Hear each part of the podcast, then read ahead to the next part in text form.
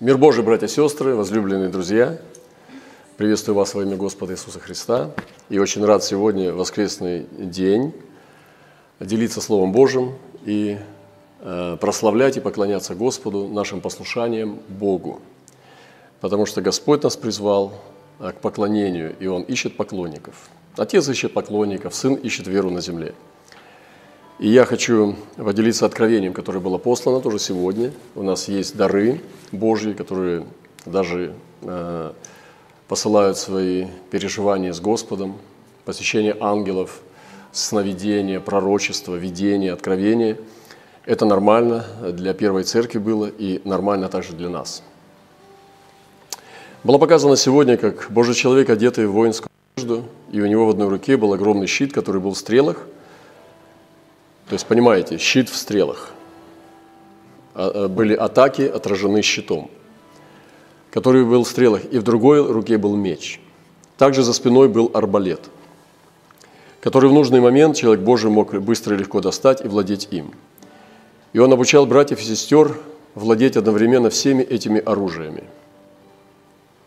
И некоторые сразу же стало получаться, и они вышли в поле воевать. У некоторых не очень хорошо получалось, но они продолжали обучение, а некоторые оставили обучение, сказав, это не для нас. Но вы знаете, что речь, конечно же, идет о духовной войне, о молитвенной войне, о войне за Слово Божие, потому что мы не воинствуем по плоти, наше воинство не духовное, мы сражаемся с силами зла.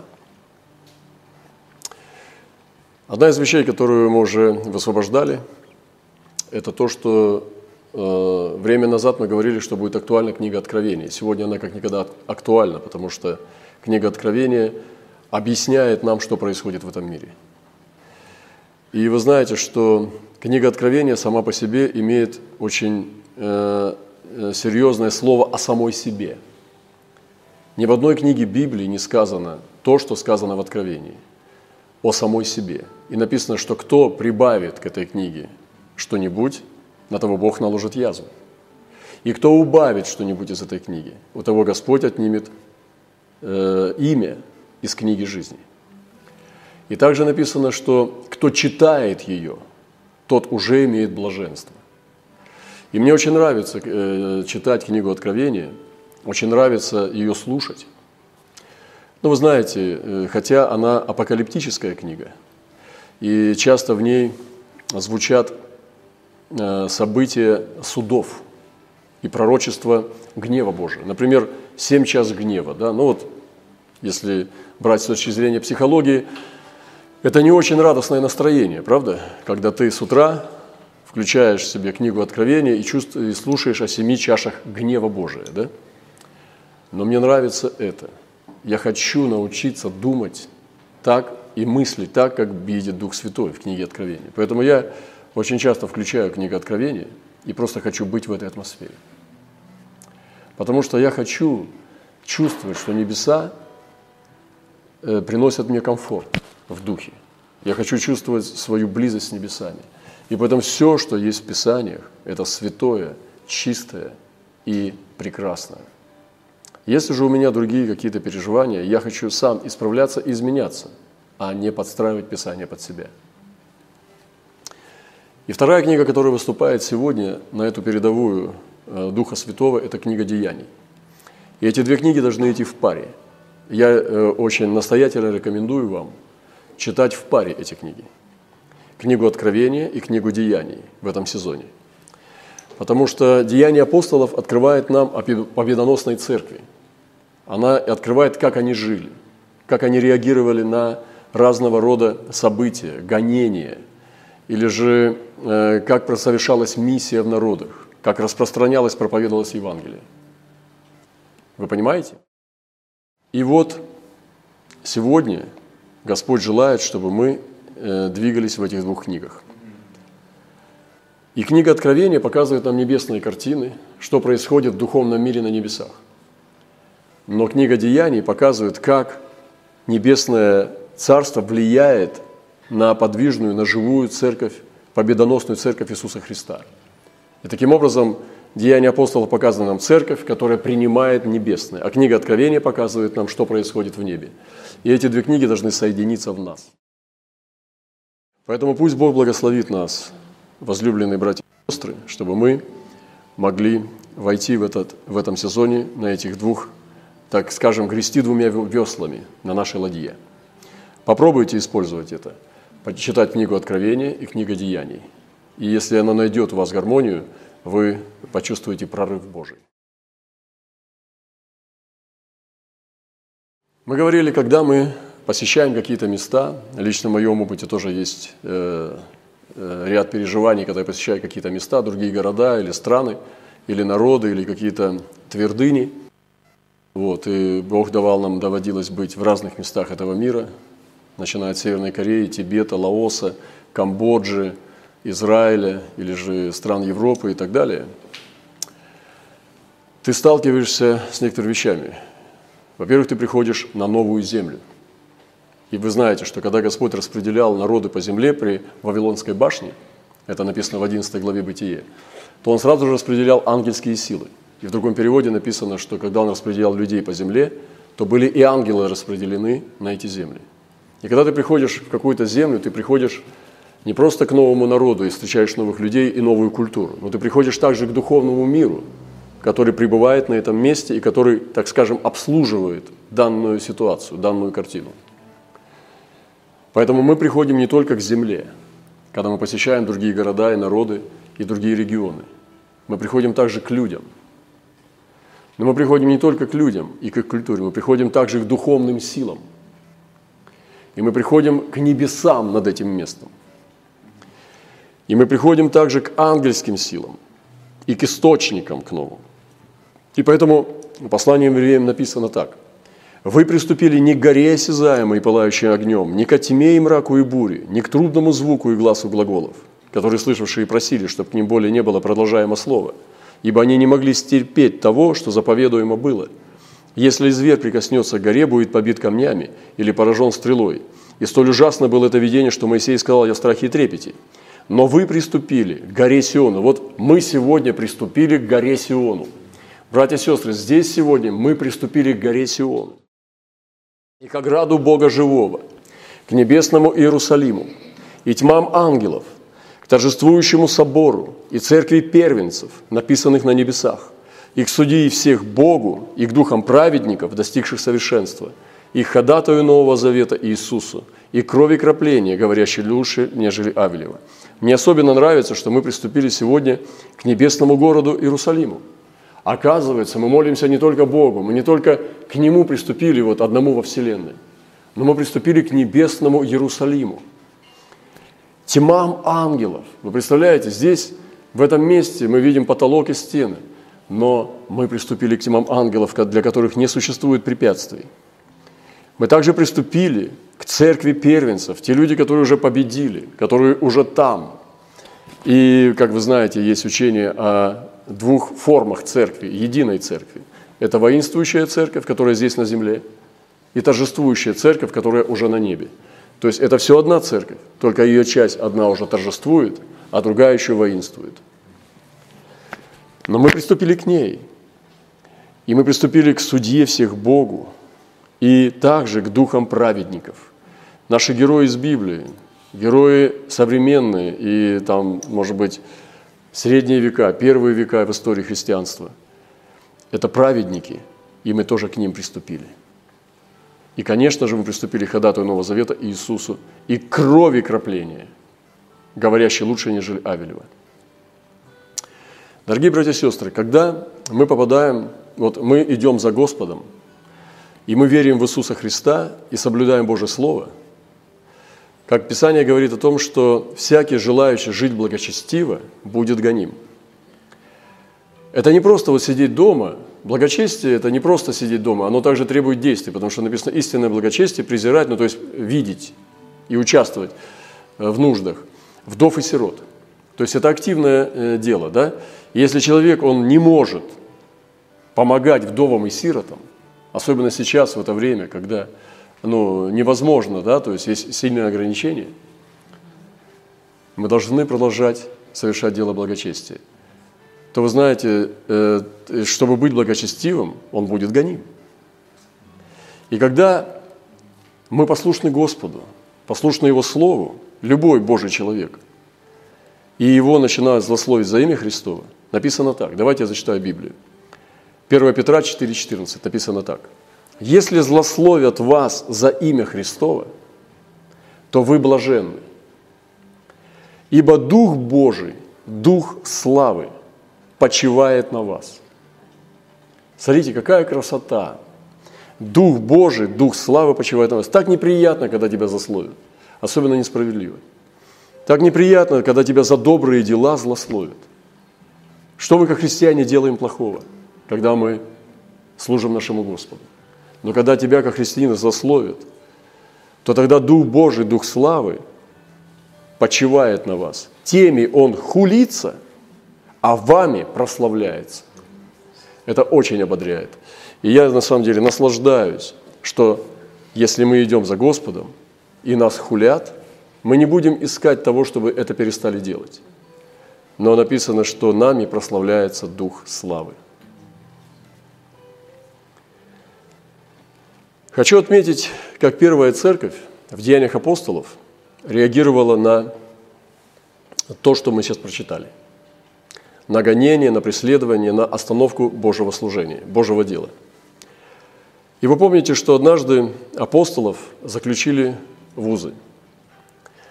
И вы помните, как однажды ну, э, они не знали, что с ними делать, потому что Иисус Христос умер на кресте, его тело, как говорили римские солдаты и, и, и фарисеи, которые подстрекали их, э, был слух пущен специально среди Иерусалима.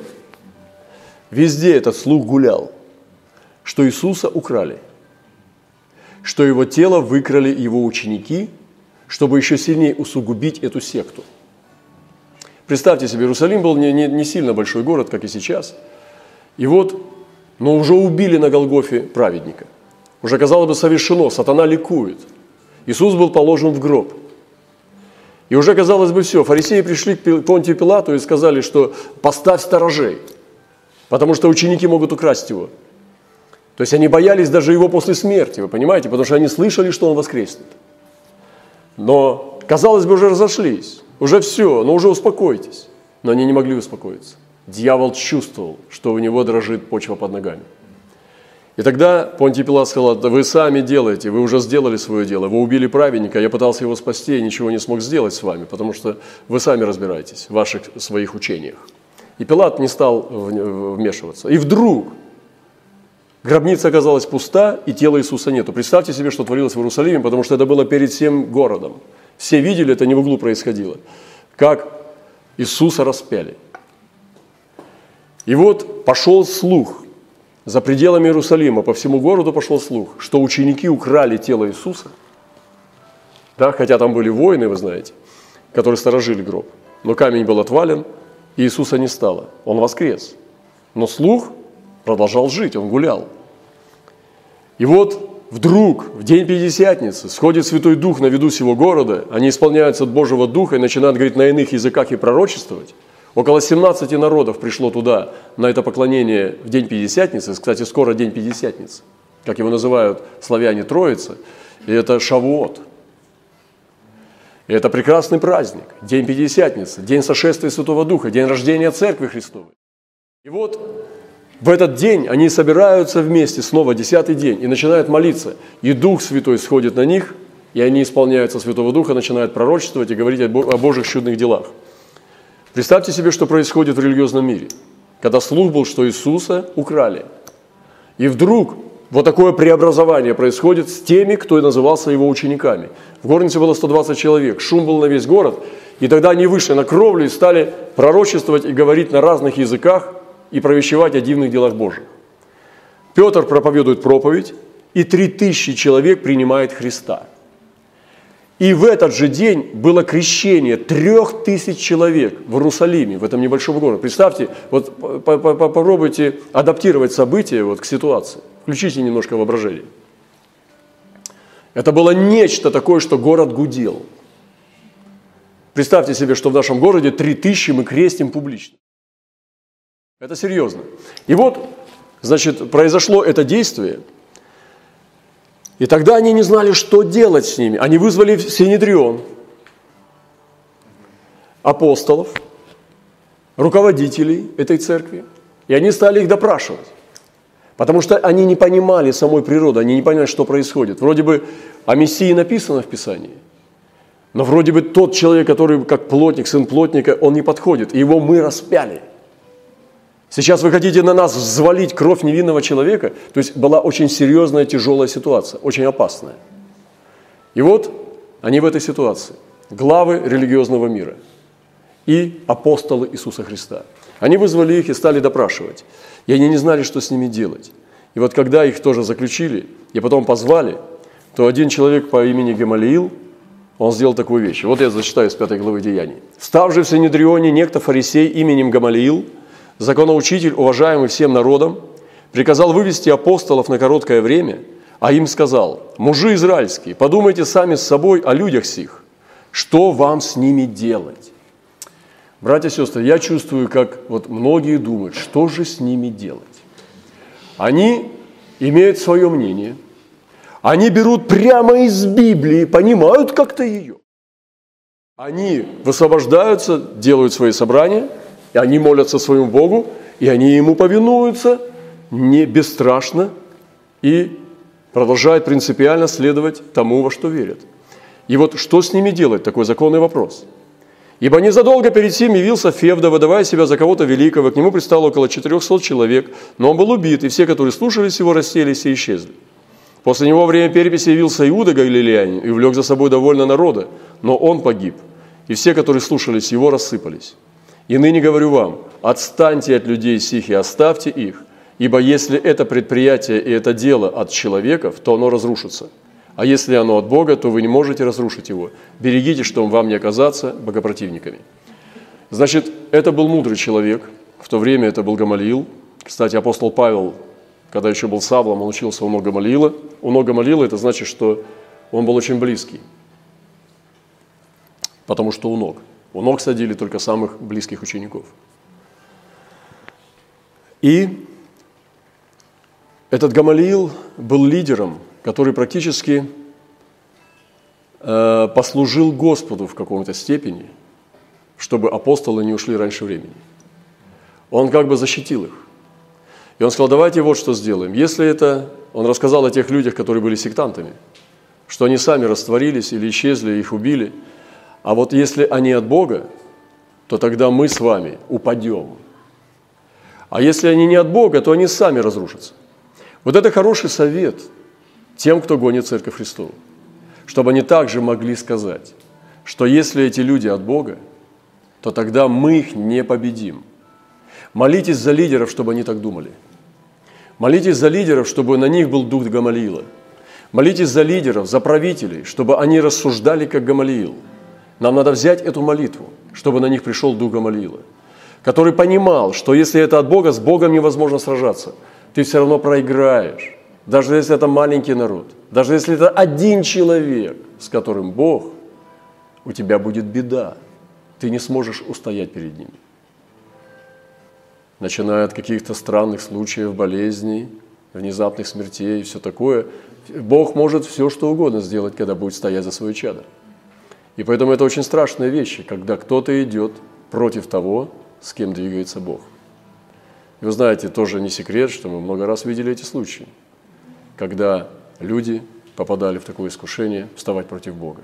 И, конечно же, не позавидуешь этой судьбе, нам искренне их жаль, но это действительно так. Так написано в Библии. Но если это само не от Бога, это группа или это человек, то тогда он сам развалится. Не надо даже это трогать. И вот Гамалил дал такой совет. Нам надо молиться, чтобы э, в лидерстве были такие люди, которые имели бы это, эту мудрость. Синедрионе, то есть это было как правительство, они послушались его и, призвав апостолов, били их. Видите, все равно они вот так поступили. Они побили апостолов и, запретив им говорить о имени Иисуса, отпустили. Они же пошли из Синедриона, радуясь, что за имя Господа Иисуса удостоились принять бесчестие. радуясь, что за имя Господа, вот кто из нас может радоваться бесчестию? Но апостолы радовались, что за имя Господа, видите, почему церковь непобедима? Потому что то, что для мирян считается страшным, для церкви Христовой – это награда. Они радовались, что за имя Господа Иисуса удостоились принять бесчестие. И всякий день в храме и по домам не переставали учить и благовествовать об Иисусе Христе. Хочу обратить внимание ваше, дорогие братья и сестры, кто в онлайне, в других городах, даже в других странах, и вы понимаете, слушаете нас, что когда апостолов призвали и били их, и запретили им проповедовать, то тогда апостолы первые, они обрадовались о бесчестии за имя Иисуса. Они не избегали этого бесчестия. Они не шли на компромисс ради того, чтобы не быть обесчещены. Они радовались этому бесчестию.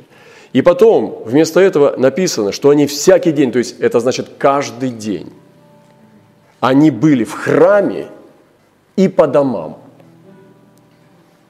Как это удивительно похоже на сегодняшний день. Вот так поступали наши братья-апостолы. И когда были гонения, и когда их били, бить можно по-разному, не только кулаками и плетьми, бить можно штрафами, бить можно страхами, бить можно ложной информацией в газетах, бить можно всякими поношениями и страшилками, бить можно лукавыми законами, э, беззаконным методом.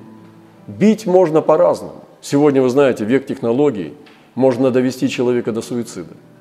Только через каналы – информационные. Что они делают успешно тоже некоторые. Но апостолы радовались, что удостоились принять бесчестие. И всякий день в храме по домам, вот это слово, не переставали, не переставали учить, то есть Церковь Христову, и благовествовать об Иисусе Христе. Вот наш пример. Вот наши братья, апостолы Иисуса Христа, которые не остановились. А как вообще церковь можно уважать, если она ничем не отличается от этого мира?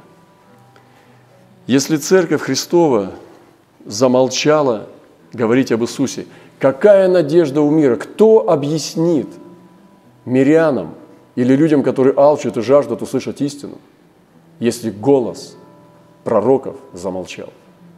Молитесь о том, чтобы сегодня были голоса пророков, которые говорят – Молитесь о том, чтобы были мужественные люди, которые стоят и проповедуют Слово. И еще раз я зачитаю, третий раз зачитаю. Они пошли и, радуясь, что за имя Господа Иисуса удостоились принять бесчестие, и всякий день в храме и по домам не переставали учить и благовествовать об Иисусе Христе. Вот это не книжка, это Библия. И это наши братья-апостолы. Поэтому, дорогие возлюбленные братья и сестры, дети Иисуса Христа, сегодня Господь также, я поделюсь еще одним коротким откровением, э, Словом Божиим, о виноградаре с пасторским сердцем. Сегодня люди так сильно нуждаются в милости. И однажды, когда произошла ситуация, когда Пилат э, смешал э, кровь с жертвами их, то есть он жестоко поступил, то есть во времена Иисуса Христа – вот написано так, я зачитаю. В это время пришли некоторые и рассказали ему, то есть Иисусу, о галилеянах, которых кровь Пилат смешал с жертвами их. Вот представьте, какой жестокий человек. Был римский прокуратор. То есть иудеи приносили жертвы, но Пилат их убил и смешал кровь с жертвами. Представляете, какая жестокость? Это был Рим. И это было, ну, Иудея была, это как колония Рима. И они спросили, рассказали Иисусу Христу об этой ситуации, которая произошла в другом городе. Что делает Иисус? Он не прячется, он не убегает. Иисус говорит такие слова. Иисус сказал им на это, думаете ли вы, что эти галилеяне были грешнее всех галилеян, что так пострадали? Нет, говорю вам, но если не покаетесь, все также погибнете. Или думаете ли, что те 18 человек, на которых упала башня Силамская, побив их, виновнее были всех живущих в Иерусалиме? Нет, говорю вам, но если не покаетесь, все также погибнете. Видите, Господь не стал отвечать, кто был грешнее. Сегодня люди умирают от разных причин, в том числе и от болезней. И Иисус не стал отвечать, кто грешнее. Иисус сказал, всем нужно покаяться. Знаете, нет человека на земле, во Вселенной, которому не надо было бы покаяться. Мне нравится, как она же сестра сказала наша. Говорит, а ты никогда не обманывал? А ты никогда не грешил? И ни один человек не сможет сказать пред Богом, что он без крови Христа, который оправдывает, очищает, может встать перед Богом чистым. И каждый из нас, кто вы слушаете эти слова, вы можете сказать, что вам не в чем каяться. А почему же вы тогда противостоите Божьему Слову? И вот это отравленное мышление, кто же был грешнее, у нас постоянно не в нашей необрезанной природе. Картина страшной трагедии, погибают разные люди, но они не самые грешные. Просто все мы согрешили и лишены славы Божьей. И поэтому Господь призывает всех сегодня покаяться. И в этом мире, в это время, в это время пандемии, мне очень понравилось, как вчера наш брат поделился, и меня это очень сильно коснулось, или вчера, или позавчера он поделился, как великий проповедник, который считается королем проповедников Спержем. Может, вы слышали о нем, он жил в Лондоне. И в молодом возрасте, когда ему было около 20 лет всего лишь, вот, у него вдруг оказалась э, эпидемия холеры. И холера вспыхнула просто как огонь. И он оказался в самом центре эпидемии. Там даже есть карта, как она э, распространялась, и он в самом красной точке был. В то время он был молодым проповедником, живущим в Лондоне, и его звали Чарльз Пержин. Я очень любил Чарльза Спержина, у него есть одни из любимых моих проповедей, это «Шоколадный солдат», или как там еще какие-то разные такие, такие творческие проповеди, очень креативные. Что есть многие солдаты, которые из шоколада. Только солнышко припекло и потек. Вот. И Чарльз Пежин такой очень был э, великий проповедник, считается, король проповедников. Но я не знал, что он герой. И когда холера вспыхнула в 20 лет, там тоже всех посадили на карантин. Там была пандемия. Но он пошел к людям. Его упрекали за то, что он посещает больных, хоронит. Он служил день и ночь, до поздней ночи, с раннего утра. Все бросили, медики. Может быть, похоронное бюро не справлялось. Но этот молодой проповедник, ему было 20 лет. И он трудился прямо в центре эпидемии холеры. И, братья и сестры, он победил. И он не заболел. И э, он победил две эпидемии. Потом еще в другом году тоже была эпидемия. Вот, и он тоже победил. Я думаю, что, ну, может быть, подробнее, потом можно будет об этом э, поговорить подробнее. Но меня восхитил его пример, потому что он, мы не призываем сегодня там, бунту какому-то, или там противлению властям. Мы призываем к послушанию Божьему Слову, дорогие возлюбленные братья и сестры. И вот этот пример, конечно, меня очень восхищает, что в 20 лет этот молодой парень, брат наш, он, рискуя каждый день своей жизнью, служил людям, посещал больных, хоронил умерших. Какая красота, какой подвиг мужества и верности Господу. Я очень зауважал Чарльза Спешина. Слава моему Богу. И вот картина страшной трагедии сегодня. Господь сказал, если не покаетесь, погибнете. И мир нуждается в этом новом шансе. И, и тогда Иисус после этого стал говорить притчу. Вот послушайте, к чему Он вел. Когда ему рассказали о галилеянах, которых кровь смешал с Бердом Пилат, об этой страшной трагедии, Иисус, чтобы закрепить то, что Он только что говорил, что всем нужно покаяться, рассказал притчу очень короткую. Я зачитаю ее. И сказал свою притчу. Некто имел в винограднике своем посаженную смоковницу и пришел искать плода на ней, и не нашел. И сказал виноградарю, вот я третий год прихожу искать плода на этой смоковнице и не нахожу. Сруби ее. На что она и землю занимает? Но он сказал ему в ответ, господин, оставь ее и на этот год, пока я окопаю ее и обложу навозом. Не принесет ли плода? Если же нет, то следующий год срубишь ее. Иисус недаром поставил эту притчу в заключение своей темы о покаянии. Но Он сказал, и мне нравится это, эту тему о том, что сегодня Он хочет, чтобы поднялись виноградари с пасторским сердцем. И здесь слова «Господин, оставь ее на этот год» меня очень сильно касаются. Я хочу научиться этому сердцу. Я хочу научиться тому, чтобы вот после трех годов бесплодия мы могли еще продолжать давать шанс. И представьте, три года бесплодия. Смоковница три года не принесла ни одного плода. Он говорит, сруби ее, это справедливость. Но Господь говорит, виноградарь говорит, оставь ее на этот год. И я сегодня хочу провозгласить четвертый год. Там нет гарантии, не, там нет гарантии, что в этот год будут плоды. Нет гарантии, что виноградарь увидит эти плоды. Но виноградарь умоляет хозяина виноградника, чтобы смоковницу не рубили. Он умоляет о четвертом годе. И вот этот четвертый год – это год надежды. Год надежды. Четвертый год – год надежды.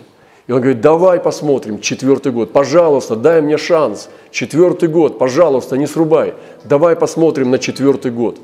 И мы сегодня, дорогие братья и сестры, должны позволить четвертому году родиться и произойти.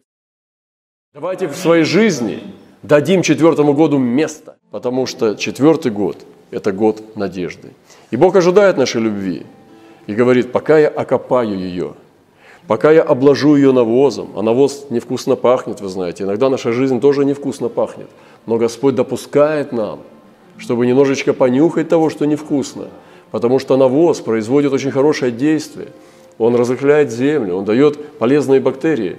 И иногда нам неприятно, как Бог работает с нами. И Господь иногда допускает нас, обкладывает навозом. Вот красавица, обложенная навозом. Но как душа ее становится лучше. Знаете, мне напоминает, как вот эти красавицы маски черные делают. Проходит аж сама в зеркало, э, смотрит и чуть не падает в обморок от внезапного страха. Вот. И говорит, пока я копаю ее и обложу навозом для гниения к смерти ради воскресения жизни. Не принесет ли плода? Ну и, конечно, в конце завершает. Если же нет, то в следующий год срубишь ее. И Бог делает и то, и другое.